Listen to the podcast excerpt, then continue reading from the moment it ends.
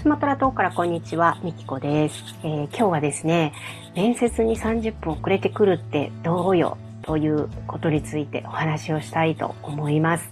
えー、まず最初にですが、えー、昨日ね、YouTube を再開しますという動画を出したんですけども、えー、そこに早速、あの、楽しみにしてましたというコメントをいただきました。本当にありがとうございます。あの、更新の励みになりますので、えー、皆さんね、もし、あの、このラジオをね、聞いてくださったら、いいねや、えー、コメントなど何か残していただけると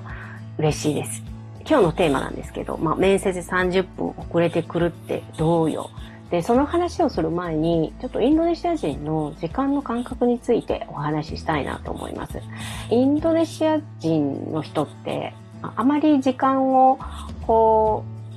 う、重視してないというか、日本って本当にね、時間をきっちり守るし、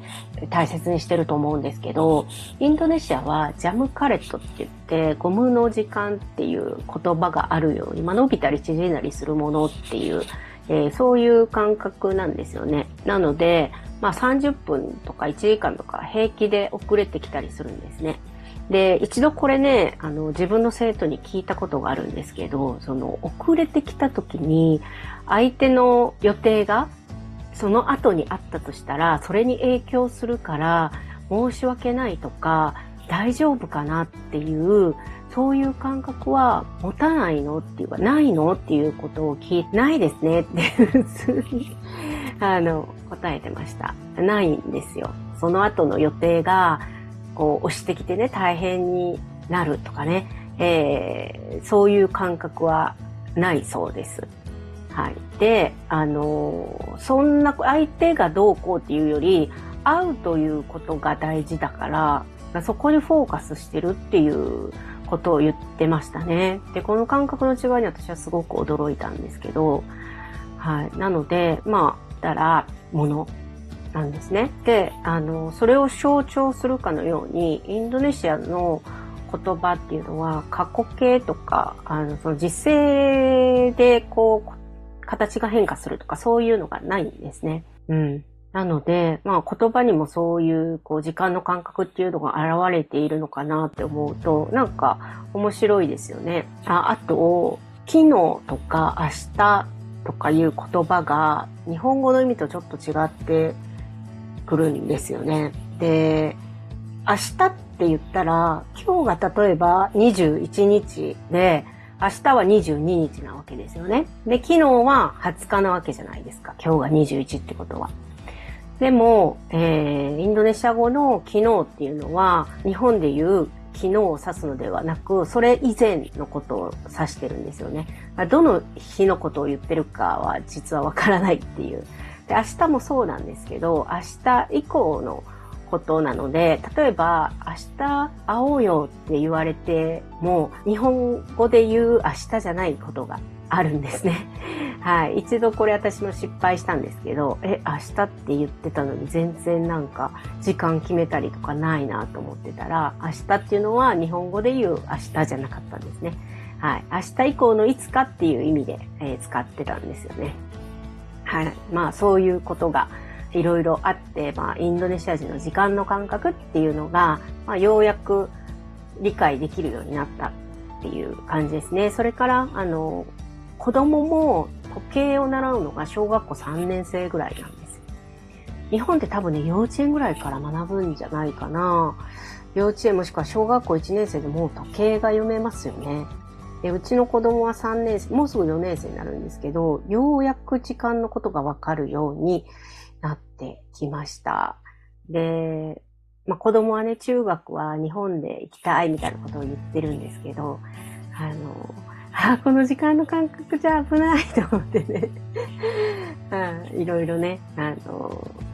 考えることがあります。はい。まあ、そんな感じで今、ちょっと、まず最初に前提として、インドネシア人の時間の感覚についてお話ししました。はい。で、えー、ここから本題、面接に遅れるってどうよっていうことなんですけど、えー、この間、まあ、日本語の先生を、えー、募集して一人面接に来てくださったんですね。で、彼女が来たのが30分以上遅れてきたんですよ。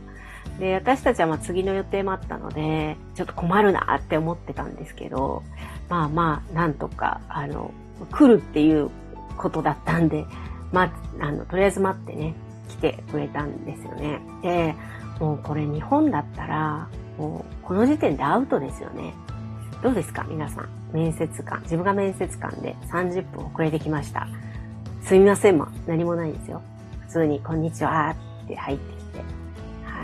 皆さんどう感じますか？えー、私はまあ日本的な感覚で言うと、ないなって思ってしまいますね。うんね、まず時間を守れないと、例えばね、私のこの仕事っていうのは、日本語の先生っていうのは言葉だけじゃなくて、やっぱ文化とかマナーとかも教えないといけないわけですよ。今後みんな日本に行って働くわけですから、そういうのができる人じゃないといけないわけで、ね、もうほんとこの時点で本来ならアウトじゃないかなと、えー、私は思うんですけど、ここでね、ちょっと無になるんですよ。ここでちょっと一瞬無になるんですよ。無になる、無にするというか。で私のその感覚、常識で言うとないんですけど、でも彼らの常識は違うわけですよ。なので、彼らの立場にちょっと立ってみるというか、そう思った時に悪気は当然ないんですよね。悪気はないので、えー、まさかそんなことで怒られるなんてぐらいだと思うんですよ。もし私たちがここで時間のことを指摘すると。で、そんな感覚の人に門前払いをするっていうのはどうかなっていうふうにちょっと、えー、俯瞰して、えー、考えたんですよね。で、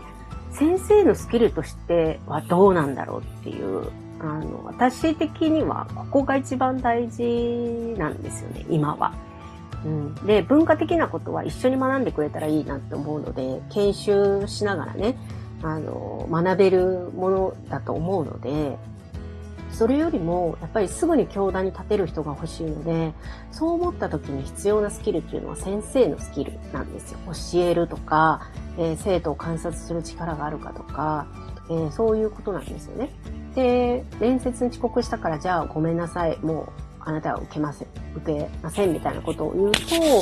その、もしかしたら先生のスキルがあるかもしれないのに、その可能性まで閉じてしまうわけなんです。なので、えー、その、旦那はね、すごい私に聞いてくれたんですよ。どうするどうするみたいな。うん。でも、私は、その先生のスキルを見たいって、えー、言って、えっと、7年ね、経験があるんですよ。先生としての。うん。なので、まあ、その経験っていうのは大きいなと思って、で、それを見てみたいということで、えー、二次面接に次行くんですけど、まあなんか、衝撃というか 分かっていることなんですけど、毎度いろんなことに衝撃を受けるっていうね。先生が面接に30分遅れたぜっていうね。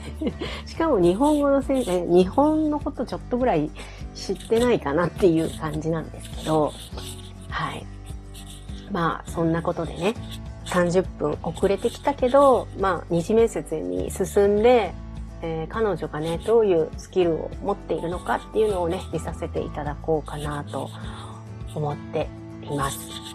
はい。最後にですね、えー、まあ、今日は、あの、面接にね、30分遅れてきたっていうことをテーマに、えー、自分のね、常識を一旦、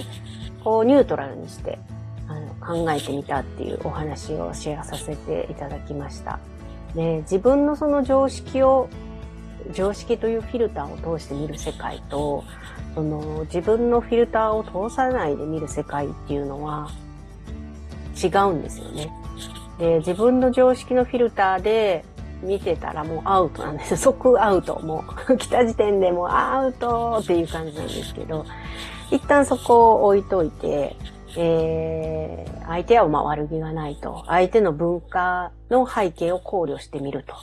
で、その上で自分にとって今大事なことって何かっていうところを見てみて、えー、先生のスキルなんですね。はい。なので、ちょっと二次面接を、えー、楽しみにしたいなと思ってます。二次面接はね、模擬授業なので、まあ、ここでね、あのー、どうするかっていうのはね、判断したいなと思っています。はい。という感じで、えー、今後もお話をしていきたいと思います。最後までお聞きいただきありがとうございました。